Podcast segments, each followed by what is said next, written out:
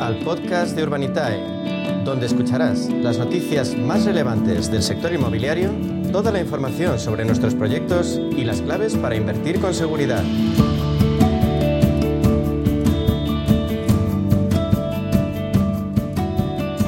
Estamos eh, Eduardo Barrantes, eh, David Pérez y yo, José María Mochacebo, y vamos a dar comienzo a este webinar que hemos organizado para presentar nuestra visión para 2004, 2024 y nuestras recomendaciones de inversión. Eh, cedo la palabra a David Pérez, eh, director del área de relación con inversor, para que os explique un poco cuál ha sido el performance durante 2023 y cómo vemos las cosas. Adelante, David. Perfecto. Eh, bueno, en primer lugar, buenos días y, gracias por eh, acompañarnos en este primer webinar de 2024. Como bien dice José María, vamos a empezar hablando un poco de, cómo hemos cerrado el 2024, compararlo un poco con 2023 y, y en primer lugar, pues hablaremos de, de la financiación eh, obtenida en el, en el 2024. Y aquí, como podéis ver, pues bueno, hemos ido avanzando durante lo que, lo que va de año. En enero empezamos eh, con, con, una financiación por debajo de los 5 millones. Como sabéis, eh, la plataforma siempre ha tenido una gran demanda de los proyectos que nosotros financiamos en, en la plataforma. Al final, nosotros, eh, nuestro equipo de, de, de, real estate, hace un análisis exhaustivo de los proyectos que nos llegan. Siempre se hace un análisis eh, primero del, del promotor, también del proyecto que que nos presentan y, y, si todo cuadra es cuando se sube a la plataforma. Entonces, eh, muchas veces se nos pide eh, tener una perspectiva a, a, medio o largo plazo de los proyectos que vayamos a publicar en la plataforma y para nosotros es muy difícil porque siempre estamos analizando muchos proyectos, pero dentro de esos proyectos pues finalmente salen unos pocos y, y, al final se acaban cayendo muchos. Entonces, por ejemplo, en el mes de enero eh, sí que tuvimos un, un mes eh, por debajo de los 5 millones, pero, pero a partir de ahí ya tuvimos una eh, un crecimiento bastante, bastante importante. Luego sí es cierto que en los meses de julio, agosto y septiembre, pues quizá eh, también acompañados por, por, la época estival, eh, esos meses eh, fueron, digamos, con, con, menores proyectos, con un menor número de proyectos. Eso al final sí que, sí que provocó ese aumento de, de demanda y, y, en los últimos tres meses, en los últimos tres meses de, de la plataforma, pues al final lo que intentamos es ampliar ese equipo eh, durante el 2024 hemos ido ampliando el equipo de, de real estate y, y, ese equipo pues bueno a final del 2024 consiguió hacer unos números muy buenos eh, tanto en octubre como en noviembre como en diciembre dando la posibilidad a, a muchos inversores que, que, quizá en la época de verano se habían quedado fuera de, de los proyectos que querían financiar eh, pues en, en, octubre, noviembre y diciembre sí que lo pudieron hacer. En el año 2025, o sea, en el 2024, perdón, la idea es un poco mantener este, este nivel de los últimos tres meses y al final el, ir publicando proyectos constantemente eh, sin bajar esa calidad de los proyectos para que todo el mundo, una vez que eh, termine el registro y quiera eh, participar en alguno de los proyectos, que tenga la oportunidad de, hacerlo. Sí es verdad que la demanda seguirá siendo elevada, pero, pero bueno, por lo menos que no, que no se produzcan esos proyectos donde se financiaban en, cuestión de, segundos.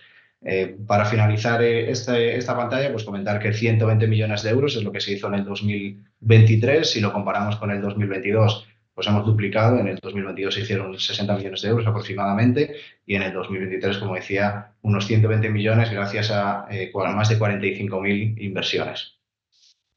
En cuanto a, a, a, la, a, la, categoría o la tipología. o la tipología de estos proyectos, pues eh, un poco hemos intentado eh, sacar diferentes proyectos. Como siempre decimos, la idea que tiene Urbanita es dar esa posibilidad de diversificación de cartera dentro de, la plataforma, ya no solo dentro del patrimonio personal de cada uno, que tenga esa posibilidad de hacerlo dentro de real estate, sino dentro de, la propia plataforma, pues poder utilizar los tres eh, proyectos, las tres tipologías, que son plusvalía, rentas, y, y, préstamo.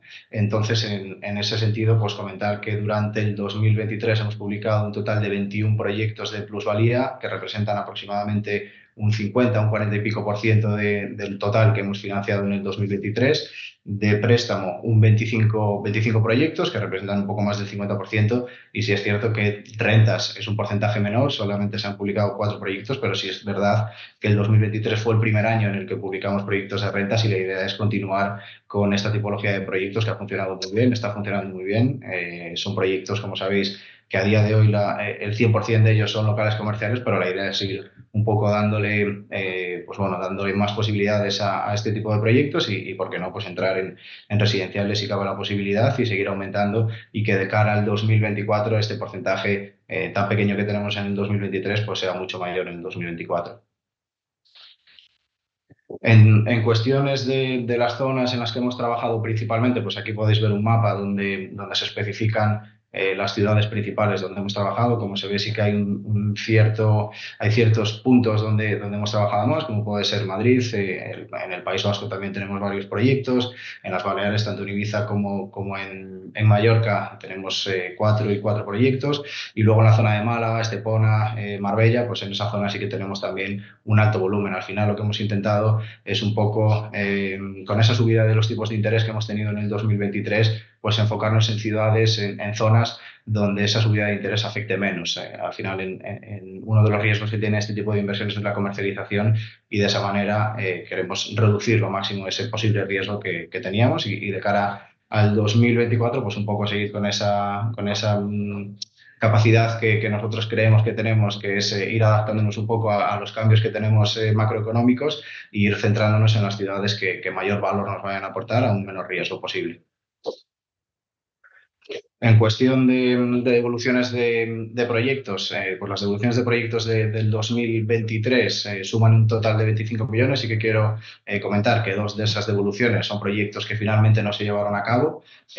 aún así, no se llevaron a cabo por cuestiones del promotor, eh, y, se le dio una compensación a todos los inversores que formaron parte de, esos proyectos. Aún así, como podemos ver en esta gráfica, en todos los proyectos que hemos eh, cerrado durante 2023, eh, con todos los problemas que ha podido haber pasados, que, son los que en este 2023 han afectado, como pudo ser el COVID, como pudo ser las subidas de, los tipos de interés y las subidas de materias primas, pues al final lo que nos encontramos es con un total de, devoluciones de plusvalía 4 y 9 de préstamo que cumplen eh, más o menos ya sea por encima un poco por debajo las tires especificadas y, sobre todo pues seguir con este nivel. En 2023 se cierra con un 16% de TIR y, queremos mantener durante el 2024 pues eh, esos, esos niveles. Sí, entramos un poco en lo que era el objetivo de este webinar, que era hablar un poco de coyuntura, de perspectivas, de ideas de inversión para 2024. es importante, nosotros somos una, un crowdfunding inmobiliario muy centrado en promoción residencial y por tanto vamos a tener un cierto sesgo al hablar de ese tipo de activo, eh, si bien muchas de las conclusiones son extensibles a más subsectores del sector inmobiliario. Pero hoy por hoy, ¿qué es lo que marca eh, la demanda y la evolución del mercado residencial, de promoción residencial? Por supuesto, en primer lugar, la economía y la política monetaria. Es decir, cuánto crece la economía, cuál cuánto crece la riqueza de los potenciales compradores y cómo crecen los tipos de interés. Porque como ya comentaba David, un impacto en, subida de tipo de interés tiene un impacto directo sobre eh, la demanda solvente, es decir, cuánta gente puede llegar a comprar vivienda si las hipotecas suben. Ese número obviamente disminuye y hay que saber cuál es la perspectiva, en la tendencia en tipos de interés para saber cuál es la capacidad de compra de los inversores. Eh, evidentemente la demografía, la urbanización, el crecimiento poblacional son factores esenciales contra lo que pueda parecer el hecho de que haya una tasa de natalidad baja y que tampoco la inmigración eh, sea absolutamente masiva, no significa que no se estén formando más hogares. se están formando más hogares de los que había porque las familias son más pequeñas, porque hay eh, mucho comprador de exterior que compra para vivir aquí 8, 9, 10 meses y esos son hogares nuevos que se forman en España y por tanto, eh, lo que sí que estamos viendo es que hay un alta de crecimiento de unos 100.000 hogares al, año en España que nos están cubriendo con necesidades de, con, la oferta de nueva vivienda. Hay otros factores externos, la regulación es evidente, o sea, los cambios que ha habido, sobre todo la nueva ley de vivienda, han tenido un impacto real, no solo sobre los precios de alquiler, pero sobre todo con la oferta. Es decir, hay mucho comprador que se ha disuadido de entrar en este mercado porque no ve la misma claridad jurídica a la hora de comprar para alquilar y eso es lo que está provocando una disminución de la oferta de vivienda y una disminución de la oferta de alquiler. Y finalmente, pues eh, todo relacionado con urbanismo, con regulaciones, etcétera, tiene un impacto real sobre el sector. Quizás el que es más medible es el que hablaremos en primer lugar, que es el tema de crecimiento y tipos de interés. En este momento hemos pasado una época que todos conocéis de tipos de interés próximos a cero o negativos. Esa época eh, se rompió a partir de la segunda mitad de 2022 y los, tipos subieron en vertical y eso tiene un impacto muy fuerte y muy real sobre las hipotecas y los tipos de interés. Entonces, eh, ¿cómo ¿qué perspectivas vemos? El IPC ha tocado techo, el IPC ha disminuido en España quizás un poco más rápido, ahora veremos la tendencia contraria, vamos a tener IPCs probablemente por encima del resto de la, Comisión, de la Unión Europea, y esto evidentemente no es bueno porque nos resta competitividad, y tiene que ver con una política eh, salarial que al final el IPC a medio plazo tiene mucho que ver con las subidas de, sueldos. En la medida que está negociando eh, salarios mínimos por encima del 3-4%, ese va a ser un poco el suelo del IPC en España. Y por eso, si ves en las perspectivas que estamos publicando ahí, eh, vemos que en España seguiremos con tipos de IPC superiores a media europea, por encima del 3%, porque es lo que se está negociando los convenios ahora. En cuanto a los tipos de interés, que sí que están muy vinculados con el IPC, pero son los fija el Banco Central Europeo dentro de su mandato de controlar los tipos de, de controlar la inflación, eh, empezamos a ver una tendencia después de una subida muy fuerte a la estabilización. Yo creo que hoy nadie apuesta con que los tipos iban subiendo. Lo que no tenemos tan claro es que bajen todo rápido que algunos están anticipando. Creemos que habrá bajadas progresivas de tipo de interés, lo estamos viendo sobre todo en, en Euribor, pero los tipos de, intervención del Banco Central Europeo creemos que van a seguir en, en, niveles parecidos o muy poco por debajo de lo que estamos viendo ahora, por lo menos en los próximos 12, 18 meses sí que eh, el mercado está descontando una eh, bajada de, eh, del Euribor y eso es muy bueno porque es lo que realmente mide el coste de las hipotecas.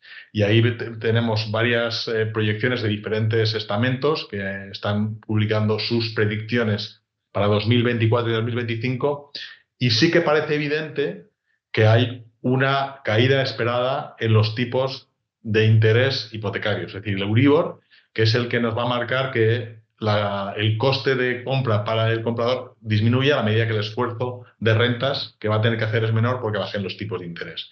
Y esa es nuestra mejor apuesta porque indica que volverá a haber un poco más de demanda solvente unido al todo ahorro embalsado, que es el que no ha podido comprar. No sé si quieres. Eh, vemos lo que, lo que publicaba, yo creo que ayer en el suplemento del mundo, eh, de vivienda del mundo, decía que, que puede ser un año de, en que esa demanda que ahora está agazapada y que no ha podido acceder a la compra por la subida de tipos empieza a entrar otra vez porque los tipos van a bajar. Y ahí mostramos un cuadro con las perspectivas eh, de precios de venta y medios metro cuadrado y las regiones donde creemos que los precios van a subir más y las regiones donde creemos que van a subir menos. Lógicamente, en las regiones más ricas es donde vemos más potencial. Pero en ningún caso estamos anticipando caídas de precios de venta sí que lo que vemos es que esos precios se mantendrán en niveles parecidos a IPC y que entrarán compradores que hasta ahora no han podido entrar en la medida en que aumenta, va aumentando el ahorro y los tipos van disminuyendo. Y volvemos un poco a lo que explicábamos. La clave al final es un tema de equilibrio entre oferta y demanda. La oferta está cayendo, hay menos construcción de vivienda nueva, la demanda sigue creciendo porque se forman más hogares y el déficit entre oferta y demanda sigue aumentando. Y mientras no se creen más viviendas de las que el mercado está pidiendo, y entendemos que tendrían que ser más de 100.000 viviendas nuevas al año, eh, eso va a mantener los precios al alta. Y creemos que esa es la tendencia que vemos para los próximos dos años, por lo menos. Eh, y luego hay un factor en España eh, diferencial que es que nos hemos convertido en un destino preferencial de compra de vivienda por parte de inversores extranjeros, de familias extranjeras, de gente medio jubilada o jubilada o trabajadores autónomos que se instalan en España para vivir 8, 9, 10 meses, se compran una vivienda aquí y teletrabajan o viven aquí ah, con, con residencias semipermanentes. Y entonces estamos viendo volúmenes de compra por parte de extranjeros nunca vistos y además volúmenes en viviendas cada vez más caras. Ahí ves las estadísticas al cierre de 2022, pero si contamos lo que pasó en el primer eh, semestre de 2023, las compras extranjeros ya superaron el 20%, fueron el 21,7%. Y hay provincias como en Alicante, donde casi la mitad de las compras son de extranjeros. Es decir, aunque eh, la demanda solvente en España ha disminuido por la subida de tipos, se ha compensado en, en productos destinados al ámbito turístico y por eso tenemos muchas operaciones en Costa del Sol, en Baleares, que son destinos preferentes para esta, o que es Costa Blanca, destinos preferentes para esta clase de inversores. Eso es lo que está generando una demanda de compradores eh, que nos permite mantener precios y, por el que estamos apostando mucho en nuestras promociones, porque creemos que ahí sí que hay valor y podemos aprovechar esa tendencia. Eh, porque la, la, alternativa que sería la vivienda protegida, decimos hasta qué punto ese esfuerzo que manifiestan sistemáticamente los políticos de que tiene que haber más vivienda pública, más vivienda protegida y permitir que todas esas personas que no pueden acceder a su primera vivienda puedan acceder por vías de producto más barato eh, vía vivienda protegida, el esfuerzo real en vivienda protegida es ridículo. Si vemos la, cifra, casi no se ve, pero ese verde color clarito es eh, la vivienda protegida que se está construyendo en España. Y estamos hablando de cifras cinco o seis veces inferiores a las que construía en 2005-2008. Esa vivienda protegida no te mueve el mercado, no, no te cambia el, esquema. Es lo que el mensaje que queríamos transmitiros. Aunque se hable mucha vivienda protegida, la triste realidad es que ha habido muy poco y que la vivienda libre será lo que marque la tendencia en cuanto a precios y en cuanto a producción de vivienda nueva. Y entonces nos preguntáis, y nos, lo preguntáis con toda razón, oye, si el mercado no está tan mal, ¿por qué hay tantos proyectos con retraso? Y yo creo que hay dos factores que nos gustaría traer aquí a colación y que hemos comentado varias veces, pero que quizás con estos gráficos se expliquen mejor. En el lado de la demanda, la subida de tipos ha sido en vertical. Y ahí ves el gráfico de la izquierda donde se ve todo lo que ha subido. Entonces, bueno, todos sois conscientes de cuánto cuesta una hipoteca hoy frente a lo que costaba hace dos años, dos años y medio, en términos de cuota hipotecaria y, por tanto, de esfuerzo de rentas para las familias. Eso ha sido letal en proyectos en zonas de rentas medias o bajas en los cuales había que vender esos pisos y la demanda solvente ha caído en picado. Entonces, está costando vender más y todo lo que significa costar vender más significa tardar un poco más en desarrollar el proyecto. En segundo lugar, y no menos importante, o quizás más en la medida en que nos ha afectado mucho en los márgenes de los proyectos, es en la parte de la subida de costes de construcción. Estamos hablando de una subida que no se había producido nunca, es un 32% en dos años, según las estadísticas que maneja la propia Asociación de Constructores. Un 32% en dos años significa que los proyectos que tenían todo vendido han pasado muchas dificultades para defender margen. Y por tanto, lamentablemente, los proyectos que financiamos en 2020-2021 con planes de negocio que creíamos que estaban bien hechos, cuando de repente suben de esta forma los tipos de, los costes de construcción y no hay margen para subir precios de venta, porque se ve que los precios de venta eh, están también condicionados por la subida de tipos y hay, por tanto, menos demanda solvente, pues eso ha tenido un impacto directo sobre el margen. Esto que es una situación en el peor escenario posible que se podía dar eh, y un riesgo que, que así llamaríamos de cisne negro, en la práctica no significa que todos los proyectos hayan ido mal. Algunos han defendido muy bien margen y han dado resultados buenos y otros hemos perdido unos cuantos puntos de margen y sobre todo, y eso pasa sistemáticamente cuando hay problemas, lo que se ha producido son retrasos. Retrasos que vosotros atribuís, eh, nos, nos, mucho que hemos medido mal los tiempos, es posible que sea así, que los tiempos hayamos sido poco eh, generosos a la hora de medirlos y hemos, y hemos mal medido un poco la, previsión de tiempos, pero la realidad es que cuando hay un problema en una promoción, eso siempre tiene un impacto en un retraso en el desarrollo de la misma. El capital está bien protegido, el retorno final probablemente se mantenga, pero los retrasos se van a producir sí o sí cuando hay dificultades. Y las dificultades en estos dos años han sido subida de tipos muy fuerte y muy rápida, subida de costes muy fuerte y muy rápida, afectando a promociones ya en curso.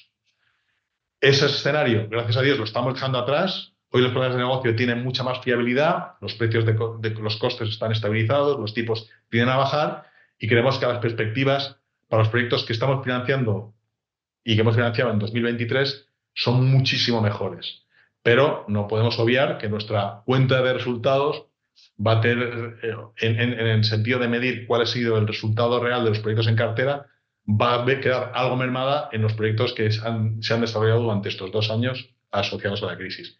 Dicho lo cual, pasamos al siguiente. Nosotros hemos medido cómo se han comportado los proyectos que hemos liquidado frente a un comparable que pudiera ser, por ejemplo, el IBEX 35 con dividendos. Es decir, si yo hubiera invertido en el mismo día en el IBEX o en un proyecto Urbanitae, cuando ese proyecto Urbanitae liquidado, ¿qué retorno me hubiera dado al IBEX? y prácticamente en todos los casos hemos superado amplísimamente la rentabilidad que nos hubiera dado invertir en el IBEX. Eh, solo en un caso nos hemos quedado un poquito por debajo, es el caso de Gestilar de Pozuelo, que como sabéis fue un proyecto que renunciamos a tener, asumimos que no queríamos tener riesgo comercial y se vendió a un fondo y ese fondo no, no nos permitió repercutir la subida de costes sobre el precio de venta prefijado. En el resto de los casos, salvo un par de ellos, hemos quedado muy parecidos, el resto, la rentabilidad respecto a IBEX ha sido muy, muy, muy superior. Y por lo tanto creemos que es un activo que funciona muy bien, porque además protege muy bien contra la pérdida de valor. No creemos que la inversión en equity en condiciones normales casi nunca va a perder dinero. Y hasta ahora los dos proyectos así ha sido. Entonces, vamos a hacer un poco de recordatorio, recopilatorio de las ideas que tenemos respecto a los proyectos de equity y plusvalías, que son los que más han sufrido estos dos años. La rentabilidad de nuestros proyectos de equity en general va a superar casi siempre la de cualquier propuesta de inversión al alcance de inversor minorista. Eso lo tenemos claro. Además, es un capital que tiende a estar muy protegido. Será muy difícil perder dinero en ninguna operación. Ganaremos más o menos, pero perderemos dinero muy raramente. Creamos que son activos más fácilmente comprensibles. Vosotros entendéis en qué estáis invirtiendo, conocéis el activo, es visible, es tangible y podéis publicar, ver por fuentes externas a qué precios están vendiendo esa zona, cómo está funcionando ese mercado. Es decir, es una información muy transparente y muy fácil que nosotros procuramos que lo sea más, además dando información mensualizada de la marcha de todos los proyectos. Y además, nosotros nos encargamos de gestionar los problemas. Le dedicamos mucho tiempo, mucho esfuerzo, muchas horas que, vosotros a veces no percibís, porque a veces cuando hay una negociación tiene que ser discreta y no tiene que ser pública hasta que no se ha consolidado, pero cada vez que hay un proyecto que presenta problemas, le dedicamos nuestros mejores esfuerzos a buscarle soluciones. Y por tanto, las ventajas son obvias, pero también tiene inconvenientes y es bueno que las volvamos aquí por delante. El primero que ya conocéis todos es que las inversiones no son líquidas. Lo más que podemos hacer si un proyecto va a altas es vender el proyecto, como va a pasar en Juan Portas. Pero tenemos que salir todos a la vez. No puede un inversor decidir bajarse a mitad de camino y la solución tiene que ser global para todos. El plazo, insisto, es un plazo estimado cuando las cosas van razonablemente bien, con ciertas holguras. Cuando hay cosas que se atascan, y lo hemos tenido con la subida de tipos, con los costes de, eh, construcción, con la retracción de demanda, con puede haber problemas de licencia, todo eso tiene un impacto real sobre los plazos. Y hay que asumir lo que tiene que ser así y eh, la rentabilidad de los proyectos no está prefijada, puede subir a la alza o a la baja. Eh, cuanto más volátil es el entorno, cuando más cambian las cosas respecto a lo que tú pusiste, el plan de negocio, hay más riesgo de que la rentabilidad se desvíe. Hoy por hoy estamos en un escenario mucho más estable y creemos que las desviaciones respecto al plan de negocio van a ser menos habituales de lo que se ha dado en estos dos años anteriores. Eso en cuanto a proyectos de equity. En proyectos de deuda, pues ahí tenemos todos los que hemos retornado. En general estamos retornando por encima de lo que pactamos y tiene mucho que ver con que eh, los promotores a veces eran un poco ambiciosos a la hora de fijar plazos y cuando el plazo se supera, pues a lo mejor le teníamos que meter uno o dos meses de, eh, de interés de demora que son más altos y cuando nos acababan pagando más. O bien teníamos cláusulas de make whole, que significa si tú quieres, quieres cancelar el mes 8, está muy bien, pero tú me dijiste que me pagas 12 meses de intereses y me pagas 12 meses de intereses. Por eso los retornos en general de deuda han estado un poco por encima. Ha habido un único caso, y ayer tuvimos la ocasión de explicarlo en un webinar, donde no hemos sido, el promotor no ha sido capaz de pagar todos los intereses devengados en el proyecto y el promotor ha perdido todo el capital que había invertido en la operación y los inversores recuperan todo su capital con unos intereses inferiores a los que le correspondía por contrato. Es el único caso donde no hemos podido, llegar a cumplir, que es el caso de la Latina Lambra 18. Eh, también creemos que de ese proyecto hemos aprendido y que vamos a intentar hacer las cosas mejor, pero creemos que los proyectos de deuda no será tan habitual que, se pague más interés del que hemos ofrecido, porque los inversores ya se cubren y se dan plazos más largos para evitar ese problema, pero seguimos pensando que con buenos eh, loan to values de valor de venta respecto al valor de nuestro préstamo suficientemente holgados, protegeremos muy bien el capital y seguiremos dando buenas rentabilidades. Y, el recordatorio, otra vez, igual que hacíamos con los proyectos de equity, con los proyectos de deuda. Eh, nosotros hipotecamos, ponemos los, préstamos con un nivel de garantías muy alto, casi siempre con una hipoteca primer rango. Si está el banco, no queremos estar nosotros porque estaríamos en segundo rango con el banco y nuestras posibilidades de recobro son, son mucho peores. Em, buscamos también que el plan de negocio sea sólido. No nos vale que la garantía sea muy buena. Además, el plan de negocio, lo que el promotor nos propone que va a hacer, de vender tales viviendas a tales precios, construyendo a estos precios, tiene sentido y se va a poder ejecutar. No es bueno plantear proyectos en los que asumamos que vamos a tener que ejecutar. Eso sería un error. Em, los tipos de interés que estamos moviendo están muy en correlación con eh, los tipos de interés de mercado, los tipos de interés sin riesgo. Por tanto, nos estamos moviendo hacia el alza porque así han subido los tipos de interés y estamos más ahora en operaciones de 10-12% de interés anual, que es lo que estamos buscando. Y la cancelación entre 12 y 36 meses de media, si la vais viendo. Eh, hasta ahora todos los proyectos han funcionado, han sido performing, han devuelto principales intereses, solo en la excepción que comentábamos de Alhambra, no todos los intereses que debía, pero sí una parte. Eh, pero volvemos a los pros, los contras de estas inversiones son ilíquidas, hay que esperar a que el proyecto se termine para cobrar intereses y principal, salvo excepciones raras. Eh, los plazos, eso, esto es un tema más técnico, pero los plazos no son desde el momento que vosotros invertís y se cierra el proyecto, sino desde el momento que se formaliza el préstamo. Y normalmente hay un periodo en el que hay que estructurar esas garantías, formalizarlas, inscribirlas y hacerlo todo bien para que esas garantías estén bien, bien inscritas y nos puede llevar de dos, cuatro, a veces hasta unas semanas más. Y durante ese periodo el interés no debe, el préstamo no intereses, lo tenéis que tener en cuenta. Em, y, finalmente siempre le prestamos una sociedad vehículo. No podemos recurrir, si hay un impago, al balance del promotor. Tenemos que tener claro que lo que estamos financiando es una sociedad vehículo con un activo muy real en concreto, que es el que tenemos hipotecado. No podemos recurrir a terceros y nuestro estilo de inversiones es financiar operaciones aisladas, un activo real detrás. Y por último, y ya acabo, hablamos de los proyectos de rentas, que son, como decía David, una nueva iniciativa para inversor conservador, con un nivel de retorno muy predecible, que además se produce trimestralmente en forma de, pago de rentas por parte del inquilino y que nos, nos ha permitido entrar en este negocio para inversores de un perfil más conservador con unos retornos que claramente superan los de perfiles de la típica inversión sin riesgos. Las rentas de solo pueden dar un 2-3%, nosotros aspiramos a que nuestros proyectos de rentas den 5, 5,5 por un periodo de 5 años, que, está muy bien. Hemos hecho hasta ahora eh, cuatro operaciones, las cuatro ya están pagando sus, sus dividendos trimestralmente y esperamos normalmente que en un plazo de 5 años vendamos ese activo, esperamos con una, alguna plusvalía adicional y el dinero retorna a estos inversores.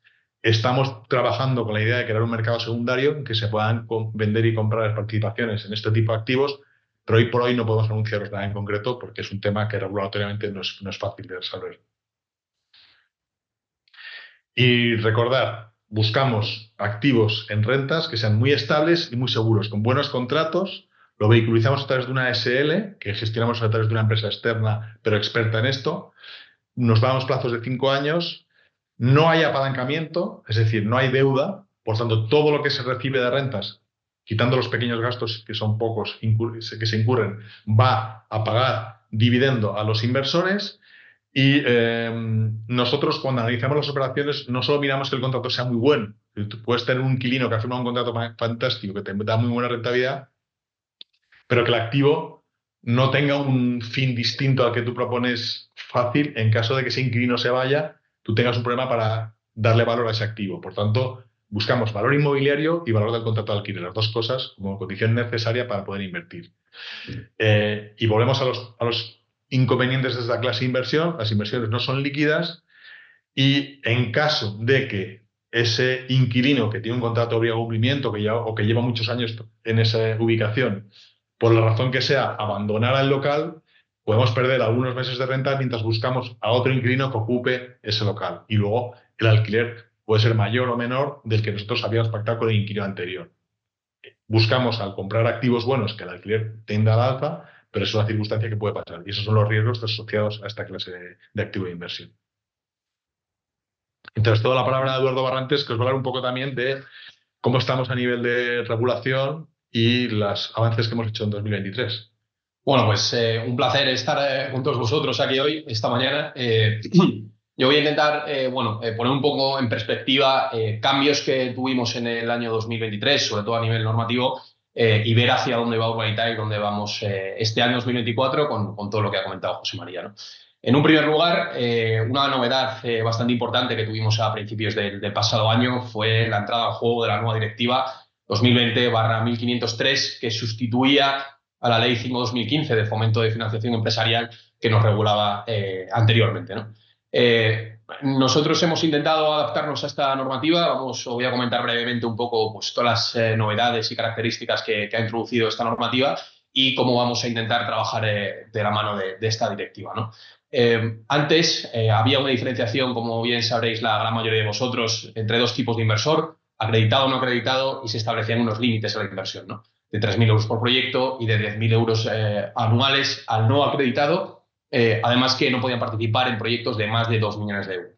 Eh, al, nivel de afectación al inversor, este es el mayor cambio. ¿no? Ahora ya no existe ningún tipo de límite y cualquier tipo de inversor, independientemente de su perfil o de su nivel de, riesgo, va a poder invertir en cualquier tipo de proyecto, ¿no? independientemente del capital a, financiar.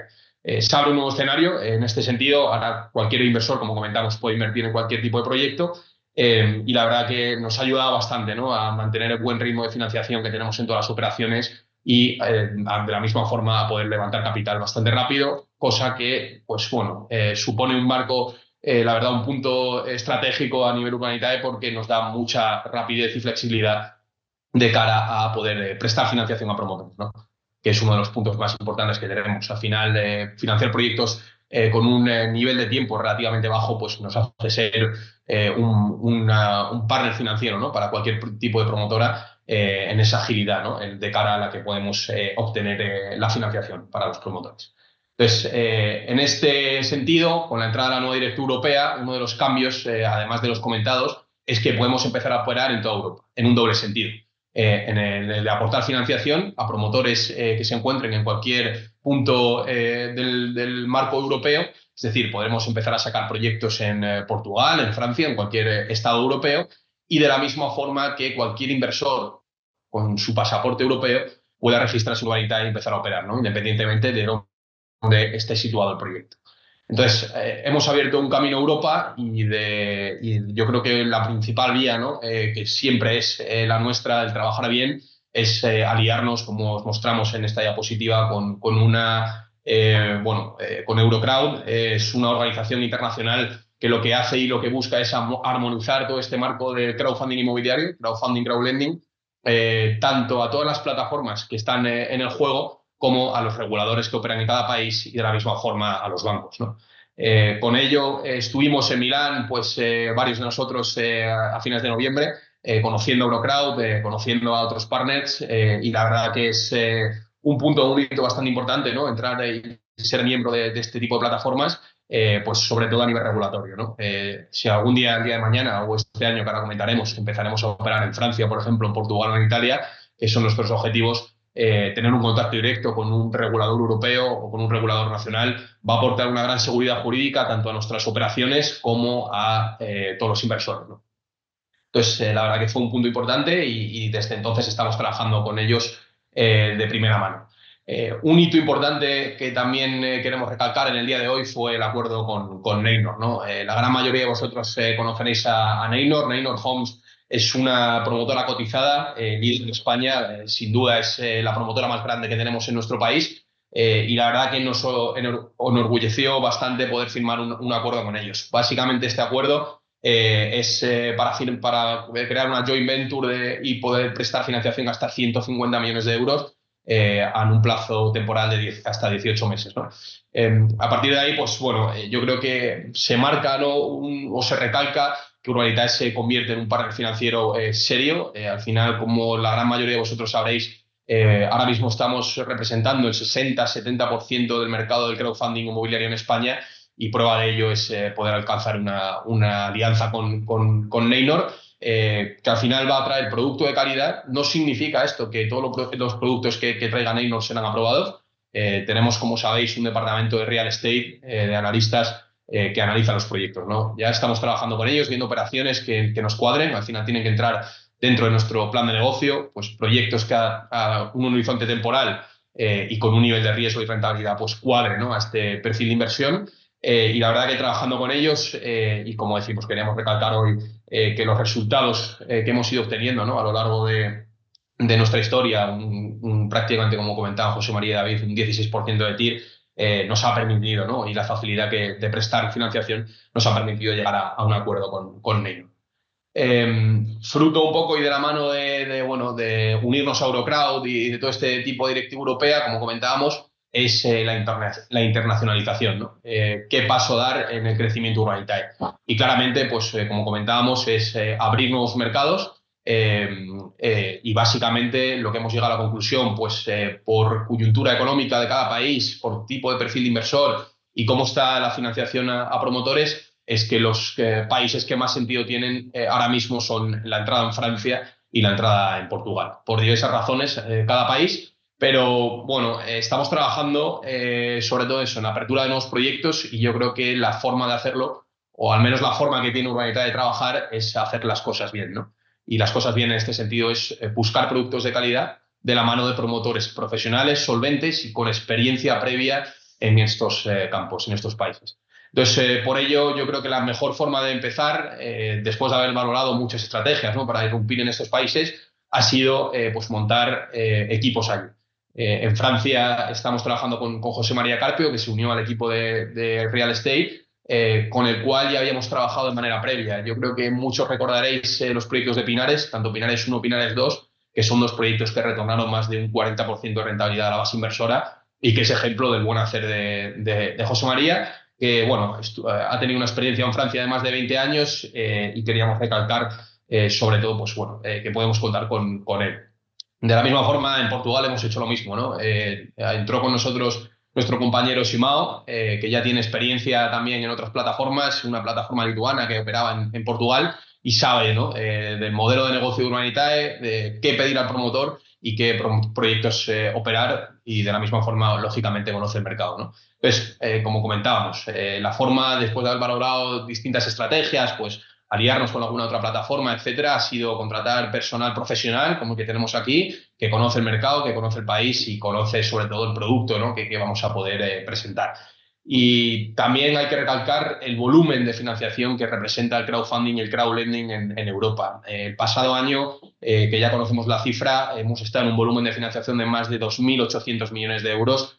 Entonces, eh, entendemos que es un mercado en crecimiento es un mercado en el que Urbanitae, como decimos eh, un poco comentando eh, lo que venimos diciendo, eh, del buen hacer, puede irrumpir en, un mercado europeo con el modelo de negocio que hemos tenido en España y, en ello pues vamos a, centrarnos.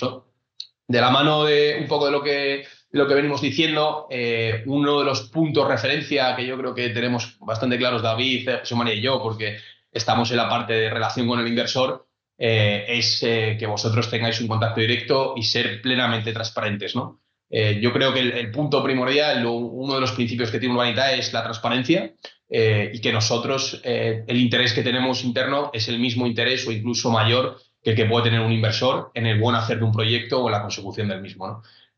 yo creo que es muy importante conocer o, o contar cuando las operaciones van bien pero más importante es hacerlo cuando un proyecto pues, tiene algún tipo de desviación, tanto temporal o, en plazo. ¿no? Entonces, con ello, eh, yo creo que muchos lo sabéis, o, la gran mayoría de vosotros, es eh, que tenemos el departamento de relación con el inversor, en que tenéis una línea de contacto directo, ya sea por teléfono o por eh, correo electrónico, para tratar cualquier tipo de asunto, ¿no? tanto proyectos, dudas de la operativa web, etcétera. Y hemos querido poner un poco pues, que veáis el volumen de, de, negocio que tenemos o el volumen de trabajo Hemos tenido más de 1.950 llamadas mensuales eh, a los eh, inversores eh, que hemos realizado nosotros, con un nivel de respuesta muy alto, más del 50%, que, que bueno, que en este tipo de, departamentos es bastante positivo. Y hemos podido atender a más de 1.000 o en torno a las 1.300 llamadas al mes entrantes con un nivel de respuesta en torno al 85%. ¿no? esto lo, comentamos para que veáis que el punto de referencia de, de siempre es el inversor es que el portfolio con nosotros sea positivo y que el nivel de atención, eh, tanto para lo bueno como para lo no tan bueno, siempre, siempre va a estar ahí. Pues si quieres, eh, hemos abierto un turno de preguntas. Algunos ya nos los habéis posteado a través de la herramienta de Zoom. Eh, las vamos a a Eduardo, nos va a ir preguntando.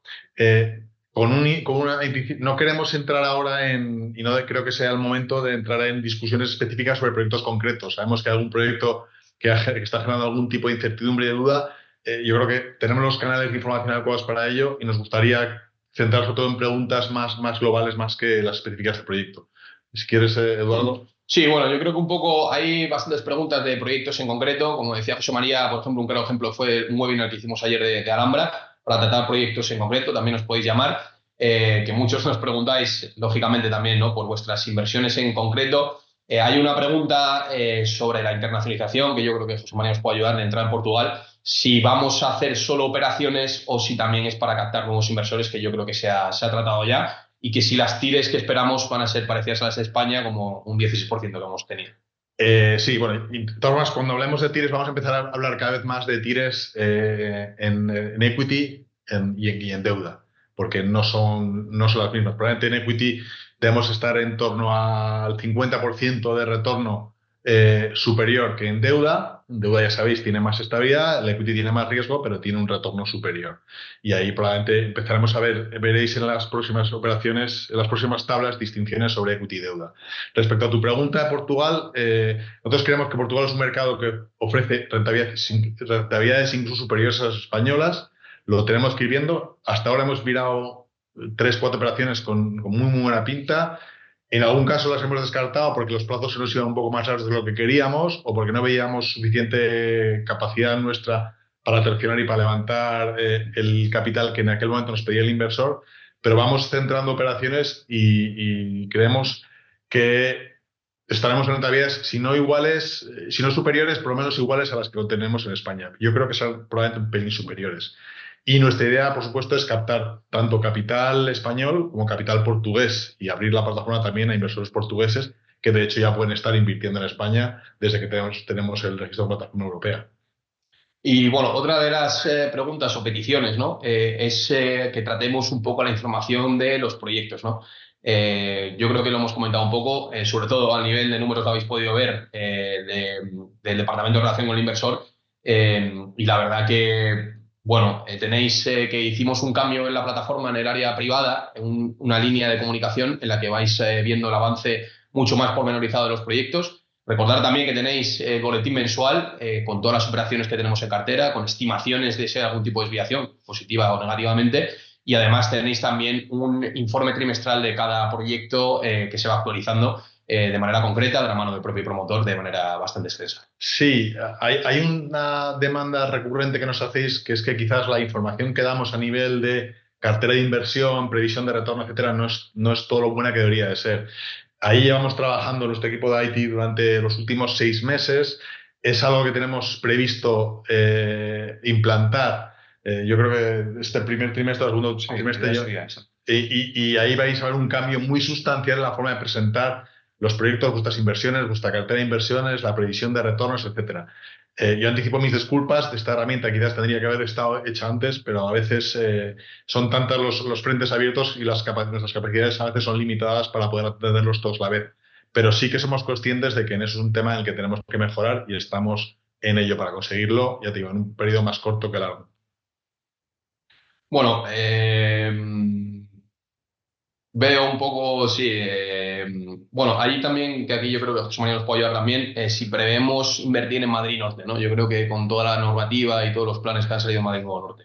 Sí, eh, nosotros no somos eh, inversores macro o de sector o de área, pero evidentemente si Madrid Norte salen buenas oportunidades, para nosotros es más fácil aprobarlas en el comité de inversiones porque vemos que va a haber demanda, porque Madrid es una plaza que está teniendo muchísima demanda de vivienda, cada vez se está concentrando más población aquí, más demanda.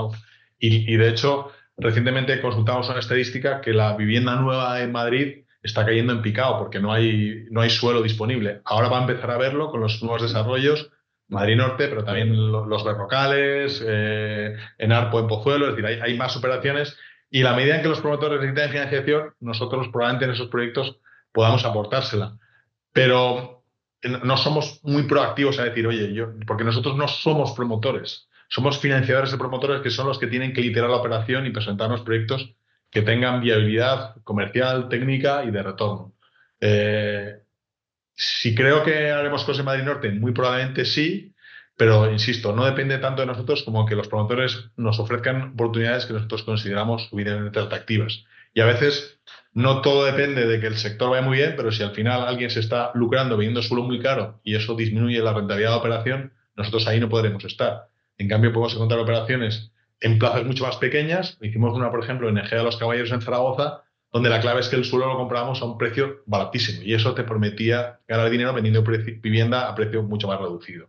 Por tanto, no es, no es descartable que lo hagamos, pero no depende exclusivamente de nosotros. Depende también de los promotores y de los proyectos que nos traigan, que tienen que responder a la eh, rentabilidad riesgo que exigimos. Bueno, y si os parece, por no alargarlo mucho más, eh, un par de preguntas. Eh, ahora mismo nos pregunta un, inversor, eh, Vidal, que si hay proyectos disponibles para invertir y si no, pues qué, qué tendencia tenemos. ahora mismo, como habréis visto, no hay ningún proyecto para invertir. Vais a encontrar, si entráis en la plataforma, en el apartado de proyectos, proyectos en estudio. Son proyectos que nuestro equipo de real estate está analizando y valorando, que se ponen ahí de manera orientativa para que vosotros sepáis cuál puede ser el próximo proyecto pero de momento no hemos publicado ninguno este año, estamos eh, todavía trabajando en hacerlo. Y cuando así sea, pues eh, la comunicación es vía mail, se anuncia el tipo de proyecto con sus estimaciones, etcétera. Se sube toda la documentación y se avisa el día de la apertura. Pues ahora mismo no hay, pero eh, lo va a haber próximamente. Sí, yo, creo que insistir en que al final hemos tenido 15 días que son en España relativamente inhábiles, desde el 24 al, al 8, con lo cual esos proyectos los teníamos eh, embalsados y estamos ahora terminando de perfilarlos con la idea de sacarlos la segunda quincena de enero. Y sí que tenemos bastante deal flow previsto. Nosotros para este 2024 eh, creemos que podemos volver a duplicar la cantidad de proyectos en financiación, insistiendo mucho en que vamos a ser muy selectivos y que mm, preferimos calidad antes que cantidad, pero sí que creemos que el mercado nos va a permitir llegar a esos volúmenes y por tanto, eh, aunque coyunturalmente y por, lo que, por el impacto que os decimos de que son dos semanas relativamente inhábiles, no, no tenemos nada listo ahora, yo creo que en no más allá de una semana sí que empezaréis a ver otra vez proyectos en, financiación a la plataforma, con seguridad. Y después, eh, si queréis para acabar, eh, sobre todo también como lo que hemos comentado, que vamos a intentar hacer proyectos en otros países, como puede ser Francia o Portugal, ¿cómo y de qué manera se va a llevar a cabo la retención fiscal de cara a los inversores? Que yo creo que es un tema también importante a tratar. Bueno, en realidad la, retención fiscal la, aplicamos lo que marca la ley en cada caso. En, principio, eh, para si son sociedades españolas, sabéis que nosotros retenemos siempre lo que nos marca la ley, que es en el caso de viviendas el 19%, salvo en personas jurídicas con más del 5%, y en caso de interés a todo el mundo el 19%. En el caso de que haya alguien que no sea residente en España y que nos presente el certificado de residencia fiscal eh, actualizado y válido eh, la retención que se aplica es la que marca el convenio de doble imposición con el país de turno. Y eh, si vamos a sociedades radicadas en Francia o radicadas en Portugal, eh, aplicaremos la, fiscalidad que nos marque en cada país. Pero como residente en España tendremos que tributar los beneficios igual que si los hubiéramos generado en España. Porque al final, a la hora de pagar impuestos, lo que cuenta es tu residencia fiscal, no tanto dónde estás originando esos, esos rendimientos. Sí, bueno, sobre todo eso. Yo creo, José María, que al final es un tema que tenemos muy en mente y que cuando salga algún proyecto fuera de España será un tema que aclararemos y que, y que no habrá ningún tipo de problema con, con ello. Eh, yo creo que por no alargarlo más, eh, no, hay, no hay muchas más preguntas eh, concretas. de todas formas, como siempre, tenéis el departamento de relación con el inversor, al teléfono o al, o al email. y nada, por mi parte ha sido un placer. Sí, yo, yo sí creo que, que, por no esquivar las preguntas que muchos hacéis sobre proyectos problemáticos, porque casi todos eh, tenemos una cartera de, de, decenas de proyectos y en algunos casos estamos teniendo problemas, nosotros vamos informando en la medida que podemos toda, todo lo que se está haciendo, eh, cómo ha hecho el proyecto, cómo está funcionando, pero hay muchísimo trabajo por detrás que no se ve y que tiene que ser necesariamente discreto cuando estamos hablando con promotores, cuando estamos hablando con bancos, cuando estamos hablando con constructoras, cuando buscamos salidas a proyectos que se han atascado, no podemos llegar a contar en detalle todo lo que se está haciendo porque estas conversaciones necesariamente, insisto, tienen que ser discretas. Lo que sí queremos transmitiros es que le dedicamos muchísimo tiempo y esfuerzo a los proyectos que no van bien. Y, por tanto, no, no información no significa dejación de responsabilidades, eh, ignorancia o no seguimiento estamos muy encima y lo que intentamos es dar las cosas cuando ya estén hechas. Eh, hablar de alternativas y posibilidades yo creo que resta más que suma y por eso eh, simplemente el mensaje es nos preocupamos de vuestras inversiones, estamos encima de ellos y estamos buscando soluciones, la mejor solución posible para cada caso para resolverla. Es el caso, por ejemplo, del proyecto de Juan Portas, donde ya anticipamos que buscamos una solución. Nos costó mucho, la gente se preguntaba, ¿por qué pasa que no llega la operación? Bueno, pues se estaba negociando con varios eh, candidatos a la vez. Finalmente, la operación parece que llega a buen término. La fecha prevista de venta del activo es el 16 de enero y, por tanto, a lo largo del mes de enero creo que, creemos que podremos anunciar y liquidar la operación. Si, por tiempos tendrá que ser probablemente la primera quincena de febrero, porque hay 15 días de convocatoria junta que hay que respetar. Pero, eh, insisto, le dedicamos mucho tiempo y mucho esfuerzo a los proyectos que, dan problemas. Y el que no lo veáis reflejado en, información concreta no significa que no haya nada, sino significa que necesariamente esas, negociaciones son discretas. Genial, José María. Pues eh, no veo muchas preguntas más. Bueno, solo una última también, que ha sido un, problema, entre comillas, bendito problema, tuvimos eh, en 2023, que era la alta demanda que, sufrimos en, los proyectos. Que hubo proyectos que se han financiado en, cuestión de segundos, eh, básicamente. Yo creo que esto sí lo quieres comentar tú, David. Sí, como comentaba antes un poco, nosotros somos conscientes de la alta de demanda, como bien dice Eduardo, es un bendito problema que tengamos esa demanda. lo que hemos hecho, lo que hemos intentado hacer es ampliar el departamento de real estate, que son los encargados, como hemos dicho durante todo el webinar, de hacer ese análisis y dar el ok a los proyectos que nos, que nos presentan. Eh, al final, pues bueno, un poco la idea durante ese 2023 es ampliar ese departamento para no bajar el nivel de las operaciones, seguir publicando eh, las, las, operaciones con un alto rendimiento y un bajo riesgo. Eh, entonces, eh, el objetivo era ese, el objetivo a final de año, como decíamos, pues eh, octubre, noviembre y diciembre, creemos que, se consiguió ese objetivo. Durante el 2024 esa será la tendencia general. Como decía, siempre habrá algún caso, siempre habrá algún proyecto eh, de, mm, cantidad a financiar pequeño que se financie muy rápido, pero un poco la idea es ofrecer mayor número de, mm, operaciones, esas operaciones manteniendo el nivel de riesgo rentabilidad como el que tenemos a día de hoy y con eso pues yo creo que, siguiendo un poco esa tendencia del último trimestre seguiremos en 2024 dando la posibilidad más o menos del 100% de la gente que quiere invertir poder hacerlo. muchas gracias a todos.